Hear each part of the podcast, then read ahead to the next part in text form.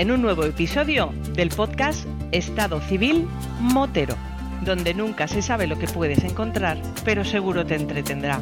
Así que ponte cómodo, ponte cómoda y disfruta de este episodio.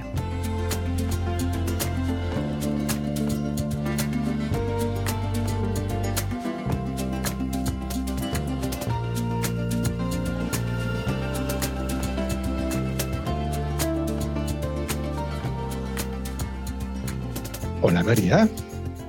Muy buena, ¿qué tal?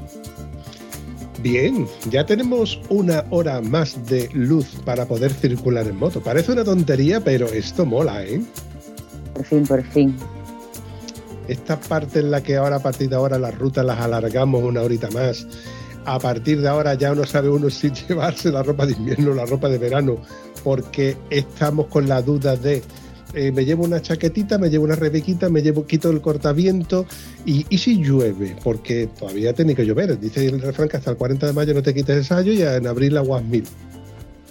Yo siempre llevo en la moto la ropa de agua. Esa va de enero a diciembre, siempre. Es como cuando te vas de viaje. Mm, Me da igual la época del año, mm, un abrigo y un bikini, porque como no sabes si va a hacer frío o te vas a encontrar una piscina climatizada, pues, oye, pues ya una vez aprovecha. Pues eso es lo mismo. Ya, bonita, pero es que tú pues, juegas con ventaja. Tú eres de esas personas que lo mismo te vas a un evento en el norte, que te vas al sur, que te vas a Portugal, que yo qué sé, que puedes parar en cualquier sitio. Entonces, a ti sí te pueden caer mucho tipo de, de- de inclemencias meteorológicas. De hecho, yo no conozco a nadie más que a ti y al parte Biela que vaya a concentraciones con manta. Pues ahí está. Oye, hay mucha gente, ¿eh? Ahora lo que pasa que lo típico son las vespitas, las mantitas de tucano. Es un poco, a ver, la pusimos y el bajarte, el subirte, la verdad que engorro la manta ahí, qué lío, qué agobio, que... Pero la quité y después la echaba de menos, ¿eh? Cuando vas por carretera dices, joder, tío, mi mantita ahora... Y después de la tromba de agua también que nos cayó en Portugal, eh, el primer fin de semana de enero, que se nos mojaron hasta todo.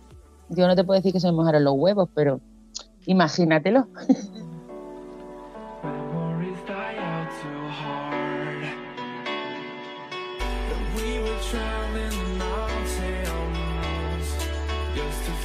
Ve, di por hecho de que cuando esto es un artículo que se vende y se comercializa y se compra, es porque es factible.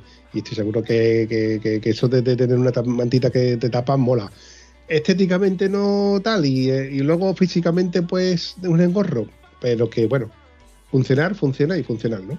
Hoy, por cierto, me acordado de vosotros, porque yo sigo con mi moto modo invierno. Y me he ido con mi hija pequeña a una concentración que había en Badajoz, en Montijo, que se llama Sound of Birra Fría. Y bueno, me coincidí allí con alguna gente, por salir a algún lado. Hemos ido por la nacional aquí a Mérida asustando ovejitas, porque mi peque se me duerme y se marea y no puedo pillar mucha curva ni nada. Entonces, cuando paso por la ovejita, rom, rom, rom, salen todas corriendo y ella pues se parte. Y por lo menos no se me duerme. ¿Qué le vamos a hacer? Y me sobraba todo. Y yo con las manoplas y las térmicas y los guantes de invierno que están todos rotos, que ya digo, mira, me he venido hasta sin guantes, porque es que ya ni los aguantaba. Pero bueno, ya sé que tengo que ponerla en modo verano. Sí, sí, ¿no? es lo que estaba diciendo antes. Ahora os sale uno todavía con la ropa de invierno, pero ya hay que quitarle los forros. Y con el cortaviento, o como dice Antonio, la- el maillot este que te pones encima de ciclismo, para que te cubra un poquito más de frío y luego cuando paras quitándote capa y luego cuando anochece poniéndote capas, que como tenemos una hora más de sol, pues ya anochece más tarde y con lo cual aprovechamos una hora más de salir en moto. En caso del cansino, que desde aquí le mandamos un, un ¿cómo es? Un cate, ¿no? No, como se dice en el monte, un pipiolo. Pipiolo. Madre mía. Bonaren dice pericuesca. Eh, un galete de toda la vida, vamos. Cálete de toda la vida. Me sé los idiomas de la zona, ¿sabes? De Rociana, de Boyullo. de- something to hold on to, gotta find it first. But here I am, 'cause I'm in love. Bueno, María, ¿qué hacemos tú y yo grabando un nuevo episodio del podcast de Estado Civil Motero? Pues tú sabes que yo últimamente, como me estás pegando lo del modo tieso, no estoy yo para viajar mucho, entonces me ha dado por las carreras, ¿no? eh, mm, estuvimos un día grabando con Roberto, luego vino Cardoso y digo, jolines, ¿y por qué no sigo yo con todos los que conocí aquel día, no? Entonces hoy me he traído pues a Dani, a Dani Muñoz. Y aparte a Dani es que también, ¿te acuerdas que lo hemos comentado muchas veces, no? El tema de, joder, que las competiciones que son muy caras, que los patrocinadores y tal. Y bueno, Dani, el pobre, hace poquito pues se quedó sin poder correr, precisamente por tema de patrocinadores, pero ahora ha vuelto. Y entonces, como ha vuelto, pues yo quiero que todo el mundo conozca a Dani y que todo el mundo vaya a apoyarlo. Así que, pues aquí lo tenéis. AR17, que me lío con los números y con los nombres. Dani Muñoz. Buenas noches, Daniel. Hola, ¿qué tal? Oye, ¿Daniel o Dani? Dani, Dani, prefiero Dani. Dani Muñoz. Entonces, cuando veamos el- la parrilla y busquemos el nombre, te hay que buscar como Dani Muñoz, ¿verdad? Correcto. Cuéntame, ¿que esta afición tuya viene de familia o eres de los que le vio una moto, le gustó y se montó en ella y hasta ahora?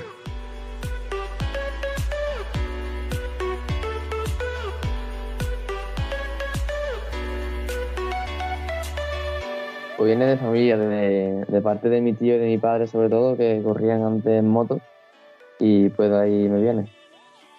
Interesante. O sea, que tu padre corría en moto y tu madre cuando pensó de que ibas a, a montarte en una moto, supongo que le daría miedo, ¿no? En los principios no, no tanto, pero a partir de, de cuando ya éramos más, más, más grandes, a partir de ahí ya empezaba a tener un poquito más de, de miedo. Dani, a ver, ¿tú dónde te encuentras? ¿Dónde físicamente? Vamos, no me digas en tu habitación, no te sé mucho. Pues yo, yo soy de, de Sevilla, de, de dos hermanas. Mi arma, mi arma. Hermanas, es que esa palabra nosotros la usamos con mucha facilidad, pero claro, se os asocia a la gente que, que soy de Sevilla. Oye, para los que somos de aquí del sur, siempre se ha dicho que es complicado correr en moto, no porque no tengamos afición, porque evidentemente aquí en el sur, como tenemos esta climatología que nos permite salir más veces durante el año, pues es más fácil que uno practique más en carreteras abiertas y te cree luego la, afición, como por ejemplo es tu caso, que lo has vivido eh, a través de, de- tu padre y tu tío. El problema que, que tenemos nosotros, que ya lo comentó Cardoso, es que tener una federación donde no digo que se, se le dé más facilidad a gente como por ejemplo lo que tenemos en Valencia, Barcelona, a Menorca, Mallorca, que tenemos a Jorge Lorenzo que es- dicen que le pusieron las cosas más fáciles, yo no lo creo. Yo pienso que todo el mundo tenemos las mismas oportunidades, pero evidentemente si un circuito puntero donde te ponen más fácil el acceso, donde hay una escuela, donde hay mm, todo es más, está más cerca, pues yo creo que ellos lo tendrán más fácil que nosotros aquí en el sur.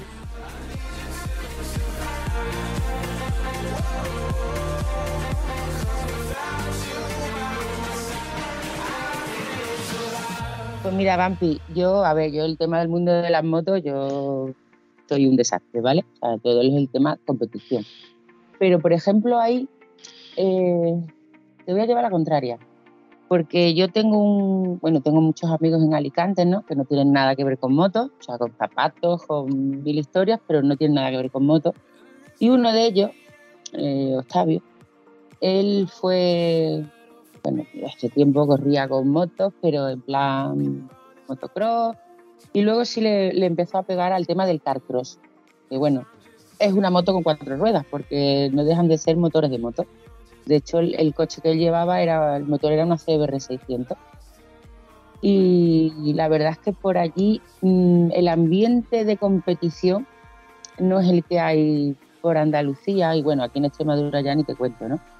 Aunque por aquí sí le pegan a, a- a lo marrón, ¿no? Pero bueno, no, no hay ese ambiente. Y, sí, yo creo que igual a los que son de aquella zona, todo lo que es el Levante, ¿no? Barcelona, Valencia, y por ahí, sí lo tienen más fácil. Mira, ahora por ejemplo, bueno, en Sevilla tenemos la suerte de que está Cardoso, ¿no? Y bueno, y bueno, y así hay varios niños que, bueno, poquito a poco, pues mira, se están viniendo arriba y parece ser que, bueno, va la cosa para adelante.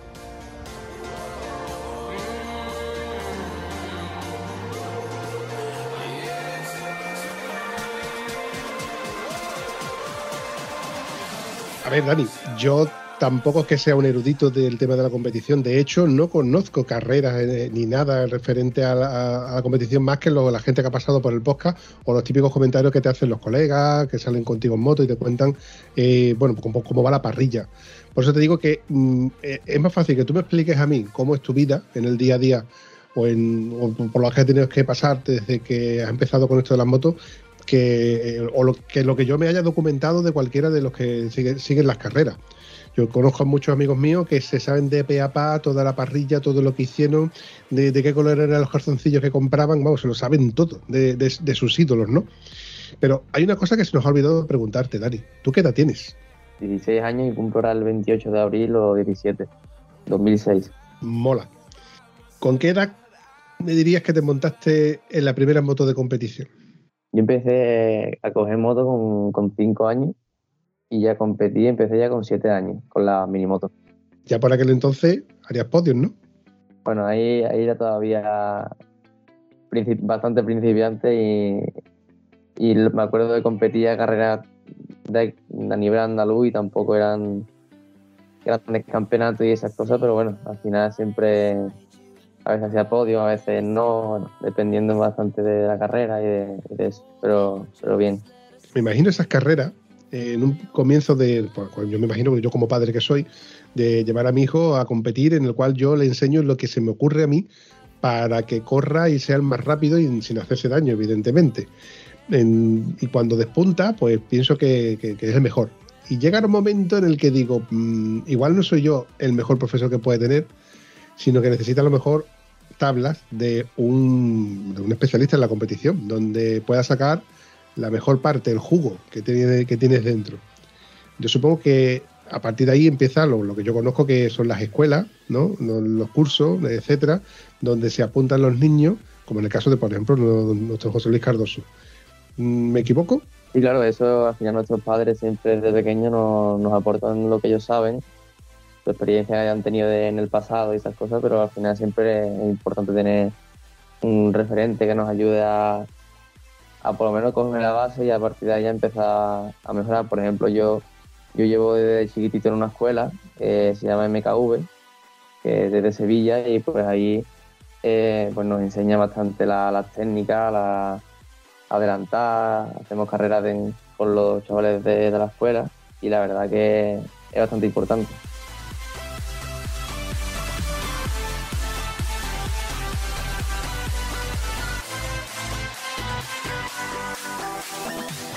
Cuando ya empiezas a correr y tu padre opina de que ya, bueno, vamos a buscar patrocinios, tío, patrocinios.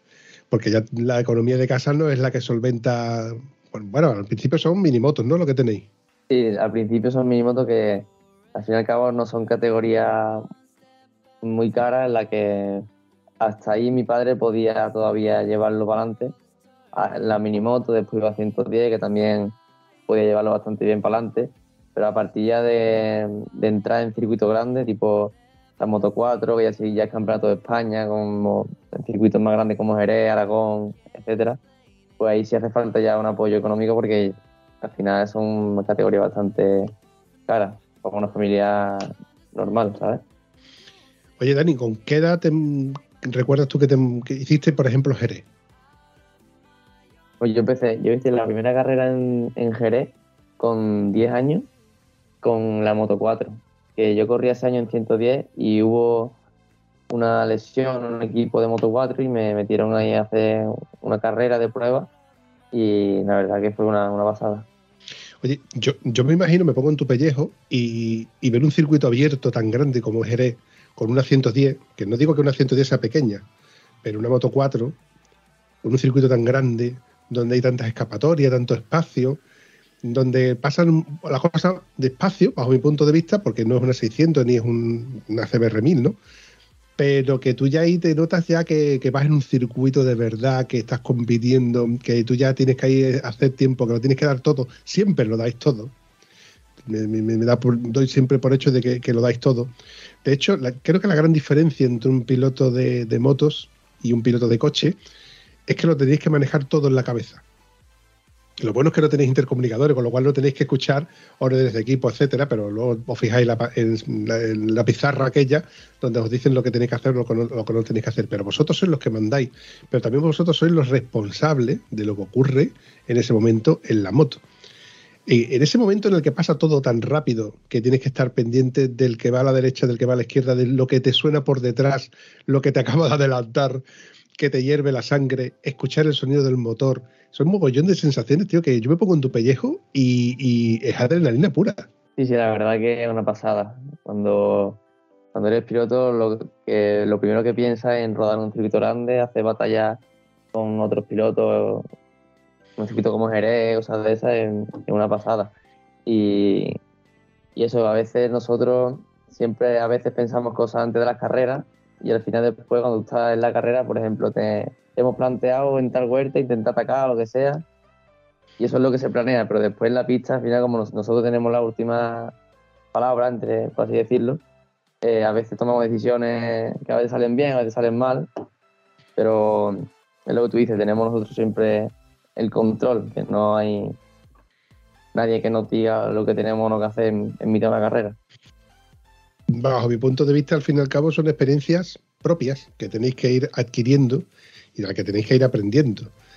Que es lo que pasa? Que a lo mejor una mala experiencia es la que te hace fallar una carrera que te puede suponer el campeonato, entre comillas, pero tenéis que, tenemos que errar para apre- aprender de ello. De los errores de lo que se aprende, siempre se ha dicho así. Y vosotros precisamente, eh, bueno, pienso que la, presión que tenéis vosotros eh, es brutal. A eso súmale el hecho que esta parte lo- yo creo que no, lo cuenta nadie, en la que tenéis que seguir estudiando, tenéis que aprender idiomas y tenéis que ser mm, mucho más locuaz que este vampiro que está aquí detrás del micrófono e intentando de sacaros palabras como si no costara.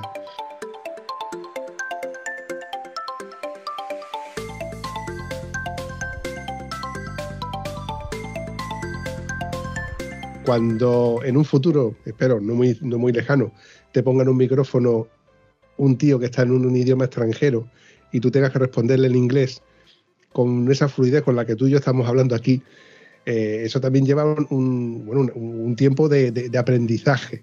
Y todo eso hay que sumarlo al estrés de, del lunes a viernes.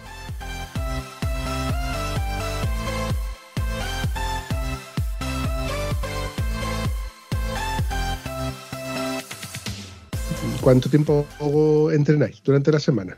Eh, yo, por ejemplo, soy un tío que le gusta mucho entrenar, que al final es lo que dedico mi vida prácticamente.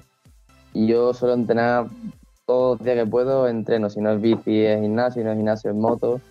Eh, me gusta siempre estar activo y hacer, hacer mucho deporte para estar preparado de, cara a la carrera. Claro, yo recuerdo en la época en la que, bueno, conocía a esos corredores en moto que se bajaban de, de la moto y se quitaban ese casco que no era un casco, era una, una cosa así muy con una visera muy grande que se cogía con corchete. Y lo primero que, que hacían es se sacaban un paquete de Malboro, se ponían ahí a fumar y hablaban con el mecánico, ¿no? Una época, una era, mejor dicho, en la que ellos no tenían que dar explicaciones, ni tenían que prepararse físicamente ni nada. Ellos eran pilotos porque se les daba bien correr en moto.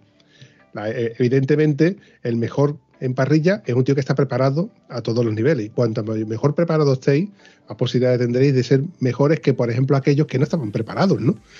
Que es a lo que vengo a referirme. Es, evidente que la preparación física, la psíquica, el apoyo, el no tener problemas en la cabeza, como por ejemplo las facturas eh, del tontónomo, como es el caso, por ejemplo, de María, pues todas esas cosas molan. Cuando yo monto en moto, que no tiene nada que ver, aunque parezca que es igual, pero creo que es totalmente diferente. Cuando yo monto en moto, en mi moto, que salgo de ruta, que no salgo a competir, pero sí salgo a lo mejor a, a desfogar, ¿no? A, hacer kilómetros como si no costara y echar el día fuera.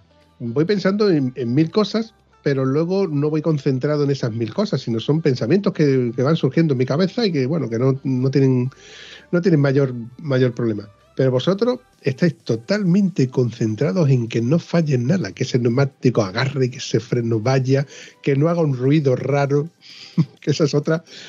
Lo único bueno que tiene com- competir, bajo mi punto de vista, es que sabéis que no vaya a pinchar. Lo de las motos, eso siempre es una incógnita porque hay veces que aunque los mecánicos tengan la moto perfectamente revisar y estas cosas a veces fallan y, y pues no te lo esperas. Incluso hay veces que hay pilotos que han pinchado por un neumático defectuoso. Y que por ejemplo el año pasado en una de las carreras estaba yo luchando con un, con un piloto en, en- en Valencia en la, última carrera del año. Y iba yo primero, él iba segundo, tirando de... estaba detrás mía. Y en una de las vueltas pinchó y entonces ya pude escaparme y, y gané la carrera, pero que puede pasar cualquier cosa en una carrera.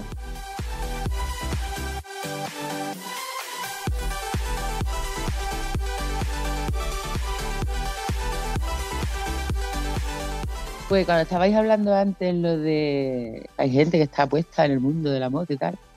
Yo cuando he salido con Irene, bueno, primero estaba siguiendo a Reche, que estaba en, en Motorland este, este fin de semana, He visto Ha las transmisiones. a, a- a quedar primero. Y antes de salir hemos parado aquí en un bar a tomarnos un algo, ¿no? Para que la peque no se fuera con el estómago vacío. Y estaban poniendo las carreras. Lo que pasa que yo entre que no leo los nombres, que ya no sé quién es uno y quién es otro, pues habíamos visto el final y cuando llego a casa digo, ostras, que el Pedro Acosta ha quedado primero. No, segundo, primero, ya, no me, ya me perdí, el primero. ¿Y quién era el otro que habíamos visto? El resto había quedado el primero. David, David había quedado el primero, el segundo. ¿Ves? Esta gente ya, y el otro que se había caído y no sé cuánto. Y en un momento me han dado el telediario de todas las carreras de hoy. Digo, vaya tela, las dos, todo el día enchufado con el móvil a ver quién corre y quién no corre.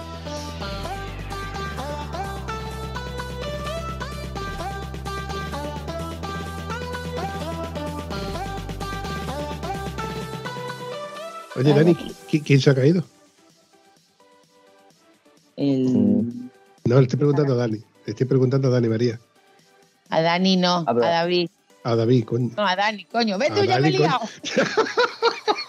y mira que lo tengo escrito en la mano. Te digo yo a ti que le cambies el nombre. Y lo tiene apuntado en la mano. Es que tengo la mano al revés, pues lo tenía que haber apuntado aquí, no para allá. Los, los de la, la circunvalación tenían anotado en la pantalla de la moto en ruso dónde tenían que salirse de la autopista. Como no llevaban GPS físico, porque en aquella- época el GPS no tenía un GPS mundial, estaban dando la vuelta al mundo en moto. Entonces, fíjate tú, el sistema, para no sacar el, mapa cada dos por tres, apuntaban en la pantalla en qué salida de la autopista tenían que salir. Para que veas tú, cada uno se busca el sistema como, como mejor le va. Que para que veas tú que no es criticable lo que tú estás haciendo. O lee. Volviendo a la, a la- a la pregunta, ¿quién se ha caído, Dani? Bueno, pues se ha caído en, en la carrera de, de hoy, ¿no? Sí. El que se ha caído ha sido el Mar Márquez. En una de las carreras, la tercera cuarta vuelta, ha tenido un, un choque con Jorge Martín y con, con Miguel Oliveira. Y se ha caído y creo que se ha lesionado la muñeca o algo de eso. ¿Y tú has visto la, o sea, tú has visto la caída? ¿Qué opinas de ella? Eh, yo creo que ha sido un error de, Mar- de Márquez, porque iba bastante al límite y, al final cuando vas al límite pues, puedes cometer errores. Y ahora te pregunto yo a ti. Tú que vienes siguiendo las carreras desde pequeño, porque la afición te va en ello, tú aprendes mucho de los grandes en su forma de pilotar, en que cada uno tiene su personalidad, su sangre, evidentemente, sangre caliente, donde a lo mejor saca su, euforia. Mm, ¿Tienes algún referente en, en la competición? Acabo de criticar a Márquez y ese es mi referente, Mar Márquez. Pero sí, para mí es mi referente Mar Márquez porque para mí es un, si no el mejor piloto del mundo, casi el mejor, porque por su de- de- determinación, por la agresividad que tiene. Ahora no está en un buen momento, pero, pero para mí sigue siendo un referente. Yo estoy de acuerdo contigo que actualmente creo que es el mejor piloto de la parrilla. Ojo, vuelvo a decir la parte en la que yo no entiendo de carreras, pero los resultados ahí están. Eh, ha tenido múltiples caídas, ha tenido múltiples operaciones y creo que el final de Mar Márquez no está muy lejos, pero porque creo que ha exprimido mucho, mucho eh, ese, ese tiempo que ha estado en la moto para sacar lo mejor de él. Y evidentemente lo ha sacado y lo ha conseguido. Él creo que es un referente muy bueno para vosotros porque hay una imagen mental en la que tengo una fotografía en la que Mar Márquez está haciendo una fotografía con Valentino Rossi, en la que era un crío, y ya Valentino Rossi era de doctor, ¿no? Esa, esa, ese, ese grano amarillo en el culo que teníamos los españoles, porque era el italiano que siempre estaba ahí ganando carrera tras carrera. Pero claro, se vio y se comprobó que, que no es mejor el que más tiempo lleva, sino el que mejor maneja la moto. Y Mar Márquez ha sabido imponerse. A, a Valentino Rossi no le sentó bien y ese fue el codazo, ¿no? Que le pegó donde, mm, ay, que no puedo, que no quiero, que no me dejen, que voy a quedar en ridículo. ¿Tú te ves pegando, ¿tú te ves pegando codazo?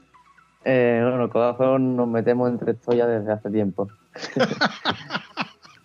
desde, desde las categorías de Moto 3, Delfín y de la Rookie, eso, la, la vuelta que no te dé un codazo es porque vas solo.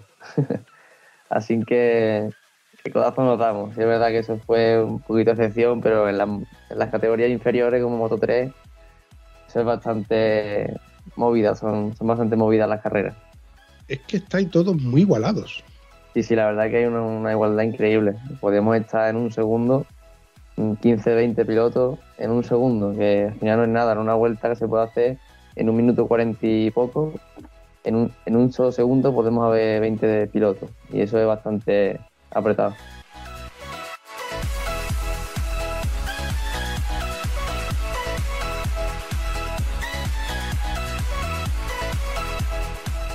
Tú ahora, Dani, estás en Moto 3, ¿no? En la categoría que tú corres ahora. No, no, no.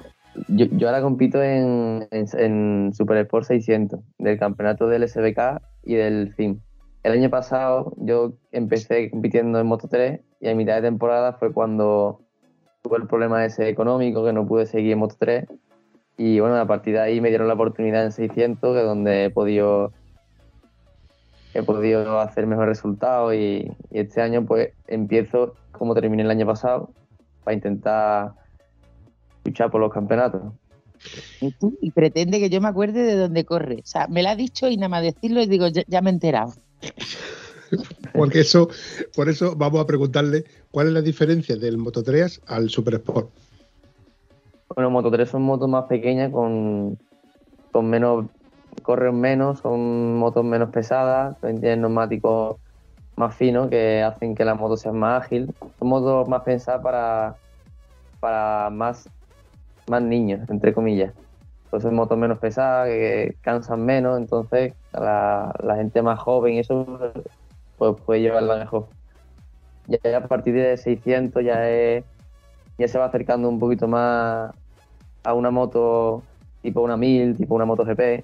No llegan ni mucho menos a eso, pero ya son estéticamente y la forma de conducir se van pareciendo. Por ejemplo, la 600 ya es una moto que es bastante más pesada, con neumáticos más anchos, que ya cuesta más moverla, es menos ágil y, y son motos más físicas.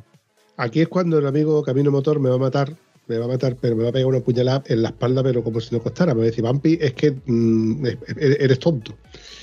Yo entiendo que las moto, moto 3 eran motores monocilíndricos, ¿no?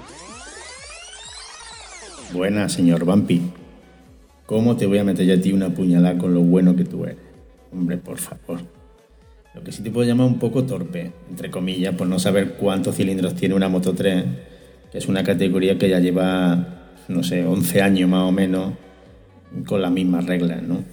Otra cosa diferente es que no, y no te puedo llamar por esto tonto ni a ti ni a nadie, es que no sepas cuántos cilindros tiene una Super Sport del campeonato de Superbike porque eh, esta categoría es como el camarote de los hermanos May, no hay Dios que la entienda, ¿sabes?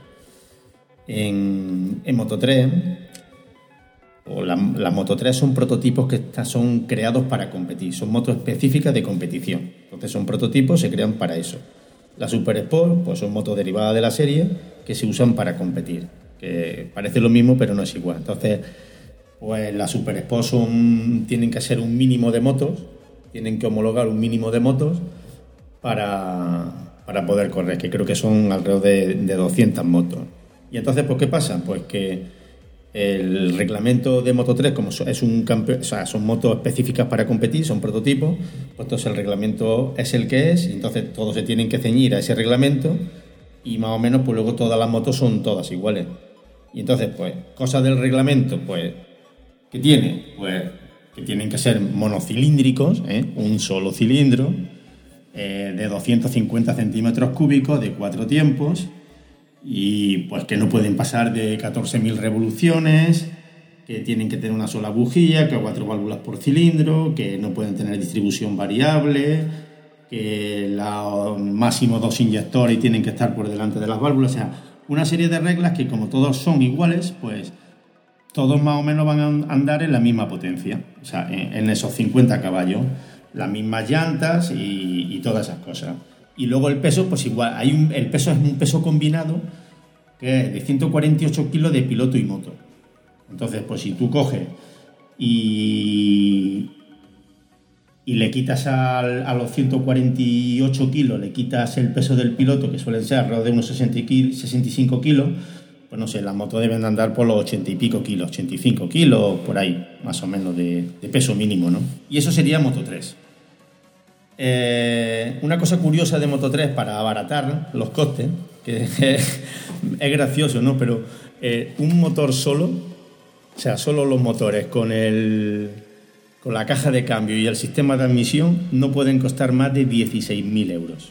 Y no puedes tener más de 8 motores por temporada. Así que si se echa número, imagínate el presupuesto que hay nada más que en motores, si a eso le añades el resto de las motos, de chasis, basculante, neumáticos, personal, transporte, mm, averías, caídas, el presupuesto que hace falta para correr Moto 3, que es la de las pe- pequeñas, de las primeras categorías, ¿no? O sea, es una borrica de dinero y si te vas ya a, categorías grandes, imagínate lo, lo- lo que cuesta correr, ¿no? En fin.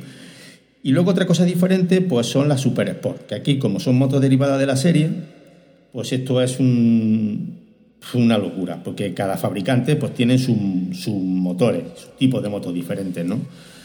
Entonces, el- para intentar equipararlas todas, pues ¿qué es lo que es? Pues, por ejemplo, para los tetracilíndricos, o sea, de cuatro cilindros, pues están de 400 600 cen- a 600 centímetros cúbicos. Para los tricilíndricos, que son para las Triumph, pues creo que están hasta 675 centímetros cúbicos y para los bicilíndricos, ahora creo que son más, hasta 750 centímetros cúbicos. Pues creo que están corriendo ahora las Panigales, la 955. Pero, ¿qué pasa? Pues que todo esto está continuamente en evolución, porque al final hay que intentar igualarlas todas. ¿Y cómo las igualas todas? Pues hasta, hasta hay una serie de algoritmos para todo esto. Hasta ahora lo que venían haciendo también un poco era eh, limitar la apertura de grado de, de la mariposa de admisión, ¿no? como se hace para limitar las motos para el carnet de, de la 2. Pero aquí, ¿qué ocurre? Que como Yamaha está ganando últimamente y se están quejando todos, porque están ganando Yamaha desde hace ya bastante tiempo con las R6 y Ducati se están quejando, pues entonces creo que este año van a dejar el tema de la apertura del acelerador, lo van a dejar ya libre. O sea, van a poder acelerar, van a poder meter puño, pero van a limitar las revoluciones en función de la velocidad. Entonces, eh, creo que lo van a dejar para 16.400 revoluciones para las cuatro cilindros, o sea, para las 600 centímetros cúbicos. Luego, entre 15.500 y 15.800 revoluciones para los tricilíndricos, que te quitan los de Triumph según el modelo. Y para la Ducati, para la Panigale, la V2, esta 955 creo que es, pues lo van a dejar en 11.000 revoluciones, ¿vale? Pero todo esto lo van a ir cambiando según, a lo mejor cada dos, tres carreras, si ven que una moto se sale mucho, pues le van a meter, por ejemplo, con el tema que es con otra cosa que se juega mucho, que es con el tema de los pesos, ¿vale? Eh, va a haber, hay un peso mínimo para la Moto 3, para la Moto 3 digo yo, para la Super Sport, que son de 242 kilos, pero la moto tiene que pesar con todos los llenos 161 kilos, ¿vale? Y entonces, en función de si van mejor o van peor, la van a poder lastrar hasta los 173 kilos. Todo esto para intentar igualar las motos. Y luego el resto del reglamento, pues como son motos derivadas de la serie, pues tienen que usar las piezas de las motos que van de serie. Y lo único que se puede mo- eh, mejorar pues son aquellas piezas que homologuen previamente los fabricantes. Pues si van a cambiar el escape de serie por otro mejor, pues ese lo tienen que homologar el fabricante antes del para el campeonato, ¿no? O las suspensiones, o no sé, cajas de filtro, o lo que sea. Pero en principio la moto tiene que ser de, de serie. Y lo que más se puede notar de mm, cuando pasas tú de Moto 3 a, una Super Sport, pues evidentemente es lo que más notas son los caballos y, el par motor, ¿no? Porque lo que más se nota es la relación peso-potencia, porque en una Moto 3, que son los 148 kilos totales, pues si con los 50 caballos que tiene la moto, pues te sale más o menos una relación peso-potencia de 3 kilos por caballo, ¿no? Y ahora en la Super Sport, que son los 242 kilos mínimos, pues una, una RSI creo que Rea por los 125, 128 caballos, no lo sé, pues te sale una relación peso-potencia de uno- 1,8 kilos por caballo. Entonces, se nota muchísimo eh, pasar de una moto que es súper ligera y que tiene muy pocas inercias a una Super Sport, que es una moto ya pesada con kilos y con caballos, con mucho par, que empuja desde el principio y que estira mucho arriba. Pues todo eso, esos son caballos, ¿no? En fin, eh, no sé si te aclaro un poco no te aclaro, pero más o menos así es por encima un poco la diferencia entre los dos campeonatos.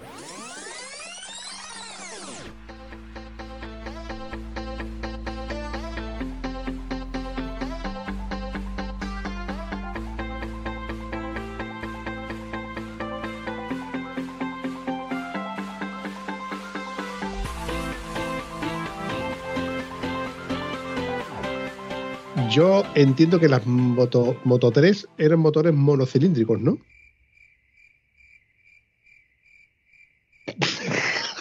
Este es No tengo ni idea. Este es de los míos. Este de montar la moto y tira para adelante. Y que la No tengo ni idea. No, porque es que hay una gran diferencia, porque yo tenía entendido de que las Moto 3 eran motores monocilíndricos que, que se adaptaron a, a los- a los cuatro tiempos en, en motos de competición. Igual yo estoy confundido, porque y eran motores que eran todos iguales. Y el Super Sport, tal y como tú me estás contando, son los motores de CBR, de R6, eh, adaptados a, un tipo de competición que es lo más parecido al Superbike, pero en la categoría de 600. ¿Puede ser así? Claro, la 600 sí sé que tienen cuatro cilindros. sí, es, más parecido a una Superbike. Ya es como. el campeonato del SBK es ya como el Junior, como el Junior del Mundial de Superbike. Son motos muy parecidas, un poquito inferiores porque están menos preparadas, pero es prácticamente igual que el, que el Mundial de Superbike. Es más, tú estás, sigues corriendo en competición, solo que en una, una categoría diferente y en lugar de estar en Moto 3, Moto 2, Mot- MotoGP, pues estás en un Superbike, pero en lugar de ser el Superbike 1000 o el Superbike en 7 y medio, estás en un, en un Superbike 600, que es cuestión de tiempo que pegues el salto y sigas corriendo en esa otra categoría. La diferencia creo que, creo que consiste en que no vas a ser mundialista, entre comillas, pero sigues corriendo en un campeonato en el que todo el mundo, mm, vamos, se da una valía increíble. Esas carreras que siguen siendo en circuito, no, no- no nos olvidemos, en motos muy gordas, a velocidades muy grandes y donde los resultados son los que prevalecen. Sí, la verdad que la categoría este año, sobre todo este año, ha cogido bastante nivel porque han bajado del mundial bastantes pilotos, mm, tres de ellos que van a poner las cosas difíciles y la verdad que el SBK este año tiene bastante nivel y es una categoría bastante completa, así que yo creo que será, será divertido.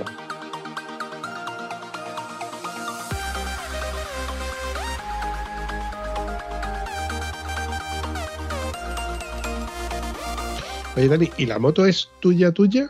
O sea, la moto la compró tú, mm, la compraste tú, la compró tus padres para que corrieras tú, o es una moto de- del equipo. Eso normalmente los pilotos suelen ir con sus caravanas o su, su familia, entre comillas, su asistente, depende ya del nivel al que, hablemos. Y normalmente los pilotos suelen ir aparte y las motos suelen llevar los equipos. Los pilotos suelen tener sus motos propias, pero para entrenar fuera de campeonato, en un karting, en un circuito, pero más mm, el solo privado, entre comillas. Y en- pero en tema de carrera suelen llevar cada equipo su moto y, y sus mecánicos, su estructura eh, y esas cosas. Cuando me has dicho lo de la caravana, he recordado que es divertido vivir en una caravana. La verdad que sí, nosotros, nosotros nos lo pasamos. A mí me encanta. Además, yo voy con mis abuelos, que para mí son los mejores. Y pues, la verdad que es súper divertido.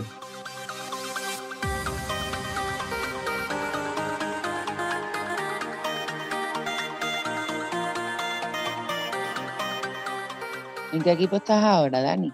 Ahora estoy en el, en el SP57, en el Pastrana, en, en un equipo también andaluz, que, que, bueno, que me dio la oportunidad el año pasado y con ello he hecho buenos resultados. Y, y nada, pues este año hay que seguir confiando en, en el equipo. También me ha dado la oportunidad este año de seguir con ellos y nada, pues ahora hay que intentar hacer lo mejor posible. Si quisiéramos seguir tus carreras, tendríamos que buscarlas en el campeonato de SPK. Las carreras se televisan en, YouTube, en, en la página del RF, RFME. Eh, ahí se ven la, la fecha y las carreras de, se televisan por YouTube. Y después es en el Campeonato de España. Y en el de Europa se ven por, por Dazón. Que lo de Dazón es para darle una patadita en el culo al que subió los precios y se ha cargado la. Creo que, que- ha exprimido la gallina de los huevos de oro y creo que se está colando un montón. Una cosa es que tú quieras Sí. sacarle beneficio a, a televisar un, un evento, pero yo, bueno, está, está siendo muy criticado y tengo muchos amigos que, vamos, que auto- automáticamente van a dejar de verlo. Es un atraso y creo que deben de dar un paso atrás. Y además ahora, an- antes se podrían poner cuatro dispositivos y ahora dos y ya está, ya vas que, que chuta. Una pregunta facilita. Eres un chaval de diez y pocos años, guapo, como quien dice, con un eh, look estiloso que ya quisiera yo hablar yo con tu estilista. Y aquí porque no se le ven los ojos, tiene unos ojos azules preciosos. Son verdes, son Yo verdes. lo he visto y tú no. ¿Verde? Ah, como los míos. Ve tú este es de los míos. Y encima el cumpleaños en abril, si es para que sí. Eso te iba a decir yo. Que te lo diga María, que también tiene los ojos verdes, que cada vez que me acuerdo del parte viera con la, pegándole la pedra a la, a la puerta de Vale, ya, ya está. con Ramón Estúpido Velo y volvemos a la conversación.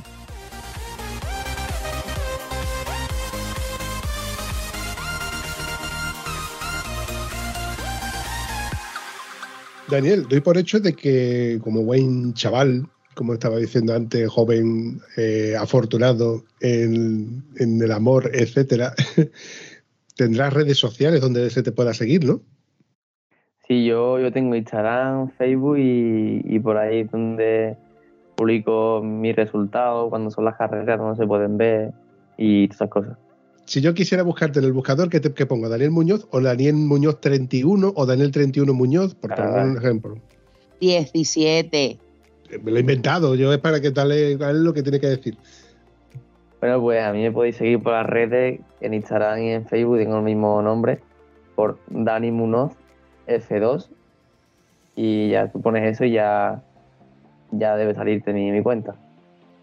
Y en tus publicaciones sueles poner los enlaces o, las, o por ejemplo, las fechas para de, de- tus carreras, porque eso sería muy importante para, por ejemplo, yo que te quiero seguir a ti, quiero saber dónde es tu- eh, cuál es tu próxima carrera o cuándo estás entrenando, etcétera, y así poder echarle un vistazo a, bueno, a, seguirte básicamente. Y claro, yo publico ahí la- los horarios, las fechas de las carreras y, siempre suelo poner enlaces para poder entrar y ver la carrera en directo.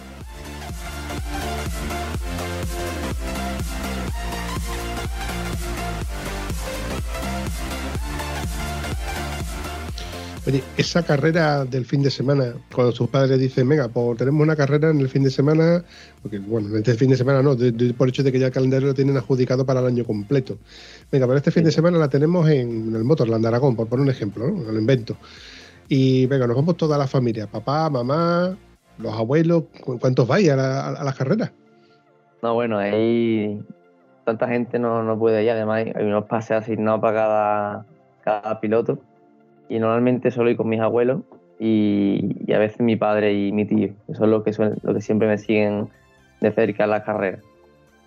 Oye, ahora que no te escuchan, ¿tú crees que te exigen mucho?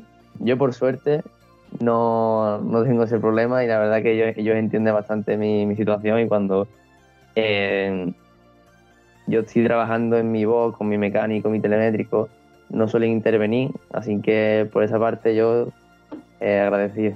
Porque la verdad es que hay veces que algunos padres que se, yo creo que in- intervienen demasiado y pueden hasta incluso afectar al rendimiento de- del niño o del- del piloto. Como por ejemplo, sin poner nombre, ¿qué has visto tú? Bueno, yo he llegado a ver que entraran en el boy y, y empezaba como a, a reñir al piloto, al niño, y bueno, no, que- no, yo no lo veo que sea una buena acción. Además, si el niño tiene un mal día un mal, momento, lo que sea, lo peor que puede hacer es machacarlo de esa manera. Porque al final no les desmotiva y, sino el, el objetivo. El objetivo es divertirse y Es demasiada presión, ¿verdad? sí, a veces sí, a veces, a veces demasiado.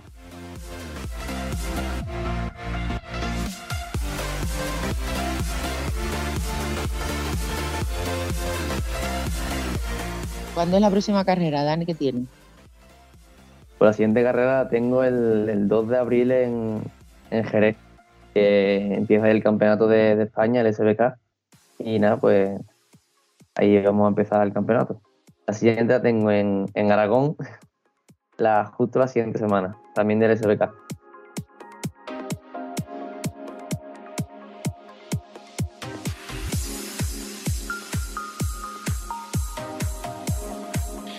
¿Qué equipación llevas ahora? Dime las marcas y modelos de casco. Esta parte en la que nosotros somos unos frikis que nos gusta el tema de la equipación, que nos fijamos cuando vamos con un colega al lado en la moto y nos fijamos en, evidentemente en su moto primero y después en las botas, en la ropa, la equipación, en las marcas, nos gustan mucho las marcas.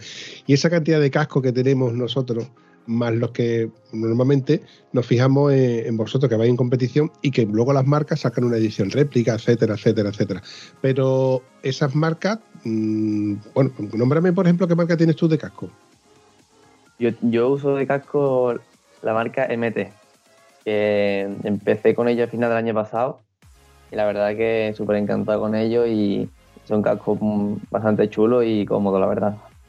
Mira, yo precisamente eh, estoy echándole un. Bueno, ya llevo tiempo siguiendo a Manufacturas Tomás, que es como se llama la, marca, MT, una marca española de renombre y mucho prestigio, porque lleva muchos años fabricando cascos aquí en España y fuera, evidentemente, y la tecnología y la evolución de, los cascos no, no, les no les ha dejado atrás. Tienen cascos muy chulos de mucha categoría y en muchos precios, evidentemente. Y mm, lo tengo en el punto de mira porque estamos acostumbrados a ver que si Shoei, Arai, que marcas así muy renombrantes, y yo creo que se, le, que se le debe dar no una oportunidad, sino porque son cascos muy válidos. Evidentemente son cascos que han pasado todas las homologaciones y, todas las- y están hechos en todas las fibras y todas las categorías de, de cascos que se pueden comprar. Modular, integral, jet, eh, de, cross, enduro, etcétera. Y yo estoy eh, mirando, bueno, mirando así como, quien dice, como echándole un vistazo, coqueteando, mirando los que están ahí para tenerlos en el punto de vista de una posible, futurible compra que yo haga a muy largo plazo. ¿eh? Ojo, como, como buen eso que soy, me gusta ver y comparar. Pero es una, una marca, como he dicho antes, para mí que yo le tengo mu- mucho aprecio y la verdad es que verla en la competición mola mola un mogollón, porque ver cascos de la marca Scorpion, por ejemplo, de la marca MT, pues son marcas que no, te digo, como he dicho antes, que estamos acostumbrados a ver Shoei, venga a ver Shoei por todos lados, el X-Line de el Old Nolan, no sé qué, y ahora ves, ahora no, ya hace tiempo que se ven los MT, y la verdad es que esa parte a mí me gusta.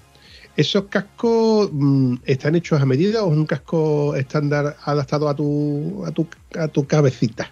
Los pilotos más del mundial y esas cosas sí suelen hacer cascos a medida, pero nosotros en el SBK tenemos cascos, los que vienen ya de, de serie, que las tallas S, M, etcétera. Pero no- nosotros en concreto no tenemos cascos hechos a medida. ¿Y ese casco quién lo limpia? Porque tú no creo que te laves el casco por dentro. Por eso tenemos asistencia en los circuitos y, y la verdad que nos tratan del- de 10 y podemos llevar los cascos, nos lo limpian, nos cambian la visera si, si se arañan, nos ponen los tirof, que es el plástico que se pone para los mosquitos y, y los bichos y, y ellos son los que se, se suelen encargar de, de eso. Mira, una cosa que yo no sabía. Yo, yo suponía que el casco lo llevabais vosotros y a lo mejor cada X tiempo pues le pegabais un lavadito por dentro porque en esos cascos se suda. Y nosotros los que salimos en moto entre, entre semana o los fines de semana, pues solemos lavar el casco a lo mejor una vez al año. El que es un poco menos saludable y el que lo usa bastante más o, o suda bastante más, pues lo lava a lo mejor de, de seis en seis meses o de tres en tres meses o de mes en mes. Aunque también es verdad que cuanto más se lava, más se usa un casco, más se deteriora y como comenté no hace mucho, en un casco, mm, cuando tú lo lavas, ves la calidad de componentes que lleva un buen casco. Pues yo del mío nada más que le lavo la visera. Es que paso de meterme más complicaciones. ¿Qué quiere que te diga? Llámame, vamos a decir cochina, por no decir otra palabra que queda luego muy mal. Yo te diría espesita, pero tampoco te voy a decir eso, María. Que, escúchame, yo tengo un casco NIL precioso con un cierre magnético que ese casco, mm, no- o sea, no es que no sea desmontable, sino que directamente le quito la visera, lo meto con una funda que se usa para proteger la ropa, sobre todo los zapatos de que tú quieres lavar que no se estropeen mucho con el roce de la propia lavadora, lo meto dentro, le doy a la lavadora y se lava en la lavadora. Y no le pasa absolutamente nada, como te lo estoy contando. Un casco está diseñado para soportar golpes y soportar altas temperaturas. Ten en cuenta de que tú estás a 0 grados en invierno y a más de 40 grados en verano. Y porque esté un ratito en la lavadora 30 minutos ahí dando vueltas y te vas a sale limpio y huele, huele de gloria. Espacio patrocinado por Estado Civil Motero, tu podcast favorito. Pues buena cosa me has dicho tú a mí, que el casco se puede meter en la lavadora. Vamos. Y en el lavavajilla. Y en el lavavajilla, los que tengáis lavavajilla, yo no. Ya lo que me faltaba. No voy a hacer la prueba de momento. A lo mejor con. Mira, el parte tiene por ahí uno de estos de huevitos, que el pobre de los años está como un poco pegajoso. No sé si haré la prueba, le tendré que consultar antes, a ver si. Ojo, la ventanilla de reclamaciones está en el otro canal. Aquí no. A mí no me vengáis a reclamar.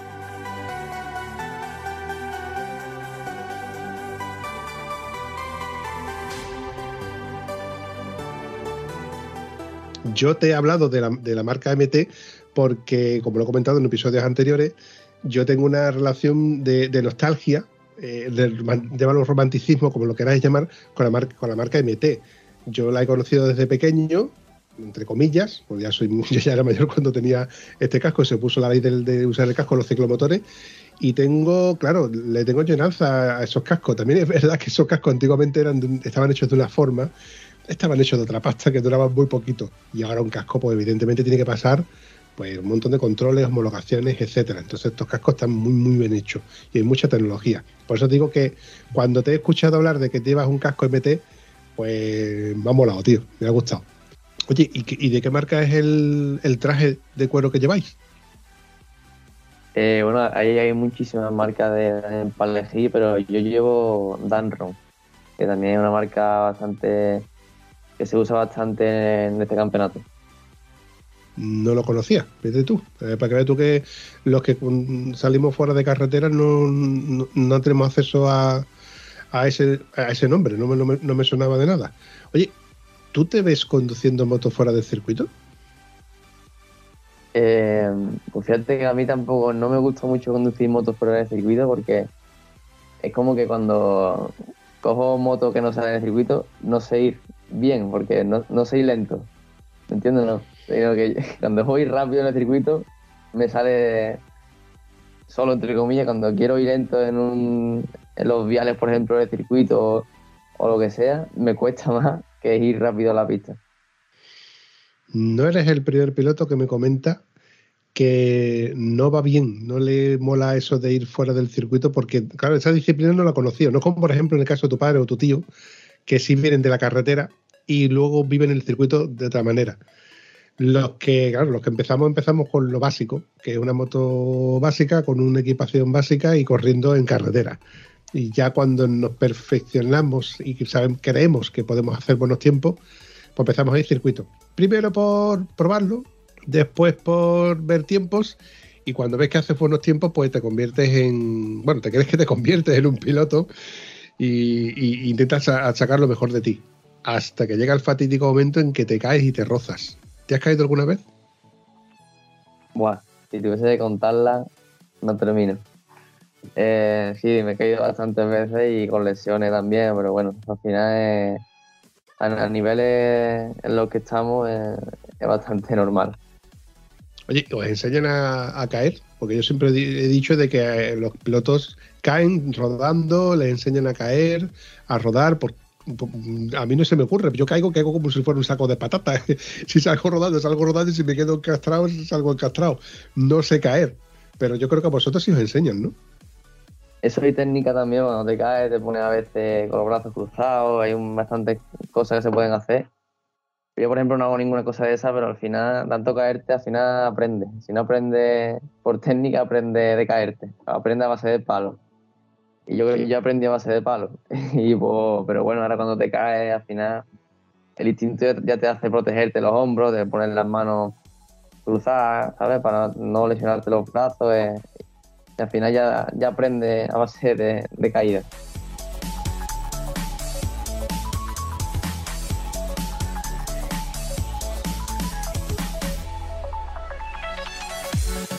Cuando me has hablado antes de, de entrenar, eh, ¿en qué consiste tu, tu entreno? ¿Haces cardio? ¿Levantas pesas?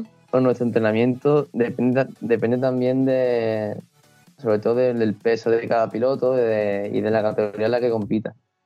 Pero en mi caso yo, en la categoría que estoy en 600, el peso que llevo, el peso que tengo, eh, no va ni, por encima ni por, ni por debajo del peso, está bastante equilibrado. Entonces hago un poco de todo, hago cardio, hago pesas, eh, hago también moto, pero también depende de la categoría. Por ejemplo, antes cuando estaba en Moto 3 me tenía que privar mucho de la comida, tenía que, a veces ni cenaba prácticamente, no hacía pesas, hacía todo cardio. Y es una categoría en la que si tu altura es, alta, si eres alto, eh, te pasa factura después en la, carrera y tienes que pesar también lo mínimo posible para ser lo más rápido en la recta, con motos como la Moto 3 que no son tan potentes. Tiene sentido, tiene sentido. Yo siempre he pensado de que la moto, cuando nosotros fuera de circuito compramos una moto, es una moto equivalente al peso que puedas levantar. Evidentemente no vas a ver un canijo de un metro sesenta comprarse una R1250 GS, como por ejemplo tiene María o tiene parte Biela, donde no llega a lo mejor al suelo, o si se le cae no es capaz de levantarla. ¿De qué te sirve tener una moto tan grande si no eres capaz de levantarla?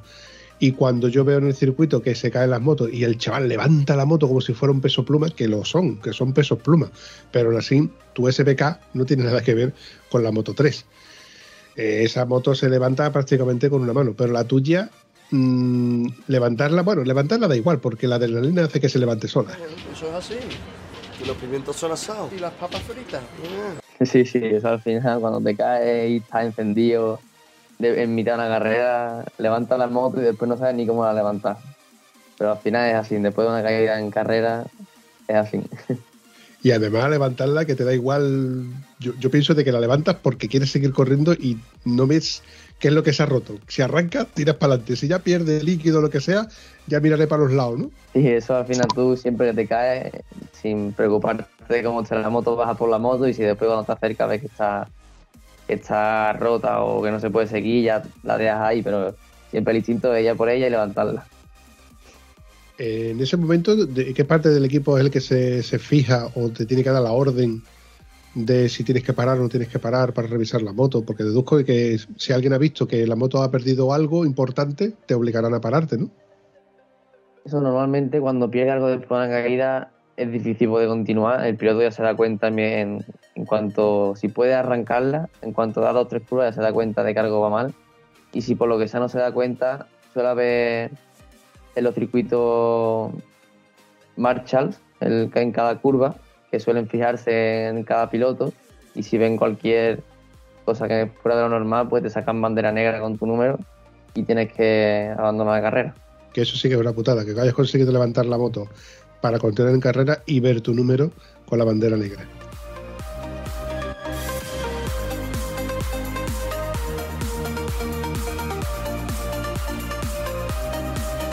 En fin, chavalote, yo no quiero seguir alargándote más porque sé que es tarde para todos los que estamos aquí presentes y quiero hacerte una pregunta que suelo hacer bastante por aquí. ¿Qué tal te la has pasado? La verdad que muy bien, estamos muy cómodos con vosotros y, y bueno, me alegro de haber podido participar en vuestro podcast. Yo te he visto un poquito tenso al principio, pero después no me ha costado mucho sacarte, sacarte el jugo, como he dicho antes, y sacarte palabritas. Así que nada, chaval, yo ya le echaré un vistazo a, a tu Instagram y prometo, prometo seguirte y ver las carreras. De todas formas tengo ahí María, que seguro que está, que tiene tu número apuntado y tu nombre para poder seguirte. Pero que ya no me líe más, que vaya te lío. Suele pasar, suele pasar. Pues nada, pues yo como siempre, un ratito aquí muy divertido. y nada, que vayamos todo el mundo a ver a Ardani. Que hay que ir a verlo. Yo aquí me voy a hacer la padrina de todos los niños estos al final. La verdad que sí. Otra es que da coraje, ¿no? Es lo que te comentaba, ¿no? Cuando, a ver, que yo es que tampoco tenga con ellos una... Todos los días nos llamamos, ¿qué tal? ¿Cómo va? Muy bien, no. Pero bueno, cuando ya tienes esa cosita, ¿no? Que los conoces, has hablado con ellos un ratito y, ves eso, ¿no? Encima ya que nosotros, Vampi, tenemos una edad y ves a estos chavales, pues te da cosita, ¿no? Decir, joder, ojalá algún día, ¿no? Pues lleguen a ser campeones del mundo, ¿no? Y eh, a mí me encantaría. Pero, ostras, hay que apoyarlo, ¿no? Desde abajo. Ya cuando estás arriba ya no es lo mismo. Desde abajo hay que estar ahí apoyándole, dándole ahí.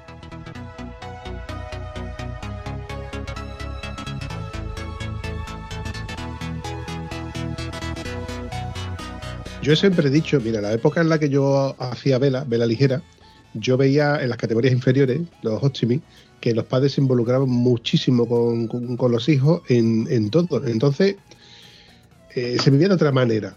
Ya cuando los niños son mayores, ya son ellos los que enarbolan el barco y salen a navegar, etcétera, etcétera, ya es otra categoría, ya es otra historia. Entonces, cuando tú los sigues desde pequeño, pues lo- los ves todos crecer y sabes dónde están todos y cada uno. Y luego en la categoría, cuando ves la parrilla, porque también tienen una parrilla, pues mira, ha llegado primero, tal, segundo ha llegado a este puesto y tal, y los ves creciendo y los ves ahí. Entonces, los conoces desde, de- desde siempre. Y en esta categoría, estos chicos, como por ejemplo Dani, donde tú los ves ir creciendo y luego los ves en la parrilla, dices tú, coño, Dani Muñoz, eh, Reiche 13, eh, Roberto 31, coño, a mí me da alegría ver todos a, aquellos- a estos chavales en, la parrilla. Por eso digo que seguirlo por las redes sociales y ver en la carrera siguiente donde los puedes ver en la parrilla, pues a mí me va a molar mucho decir, coño, yo ya hablé aquel día con Daniel Muñoz. Por mi parte, despedirme, decir que, que bien mal ha pasado. Y como digo, como suelo decir últimamente, si no nos vemos por la carretera, nos vemos en los bares. Dani, te espero en el bar, ¿eh? Yo creo que me va a ver ante la carretera que en el bar, pero bueno. Tú espérame, espérame. Te daré una colleja de tu parte, Dani, tú no te preocupes. Yo espero que me la dé mí o por lo menos darte un abrazo como te mereces, chavalote. Nos vemos, campeones. Venga.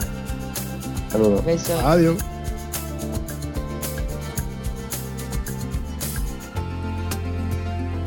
Gracias de nuevo por llegar hasta aquí.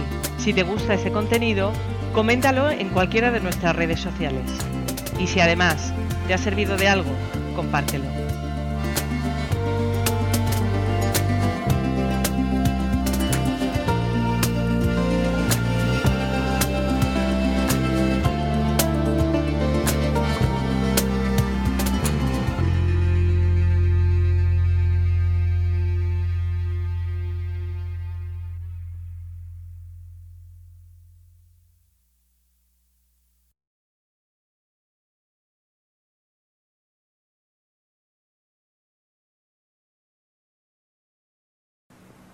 No se vayan todavía, una y más.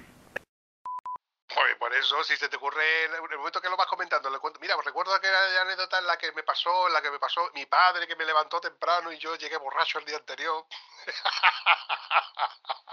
mira cómo se ríe el gorfo, mira cómo se ríe. Ah, eso no es. Oye, que no me pierda más, chiquillo, hombre, al favor. Que llevas todo el rato con la borrachera, déjalo ya, hombre. La que tiene el Que es tú. deportista, que no bebe. A ver, aquí los deportistas de élite ni fuman ni beben, con lo cual, María, ni tú ni yo somos deportistas Yo de sí. élite. Cubatilla y el cigarrito que me fuma abajo. Te voy a castigar, te tengo que castigar con lo de los... Pues no, tengo cobertura. Bueno, vamos a seguir probando si, si vuelve a fallar. arriba.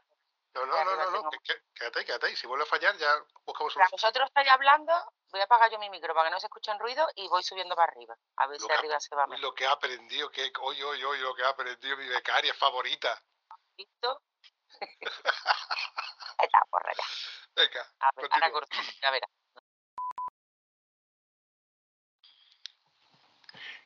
Tienes que cambiar peluquero. ¿Cómo, cómo? El Tienes que cambiar de peluquero. Ya, ya. O peluquera, ¿cómo es? ¿Peluquero o peluquera? Peluquero, peluquero. ¿Sabes que los peluqueros son los mayores confidentes que existen? Pues de las pocas personas No, con las que no te tienes sabía. que llevar bien porque son las que te cortan el pelo. Ese y el dentista. Son de los que te pueden hacer daño o un destrozo monumental. Correcto. Uy, qué Ya ves. guapa está mi María. Habrá que ver de dónde viene. ¿Y yo? ¿Qué rubio te ha puesto? sí. escucho flojito, María. Es que no, yo no escucho por los cascos, escucho por el teléfono. Exacto. Es que creo que no lo has introducido hasta el fondo. Qué mal ha sonado eso. Eso más fuerte. ¿Qué te? Eso sí lo he escuchado, ¿verdad? La- Esto no sirve. Se- Sácala y vuelve a meterla. Solamente la saco, pero esto no hace nada, ¿eh? Vaya tela. Venga, hacemos falsas ahí por un tubo. Entre los poquitos del proyecto, al final ya verás tú. Niño, que estás trabajando con un chiquillo que es menor, ¿eh?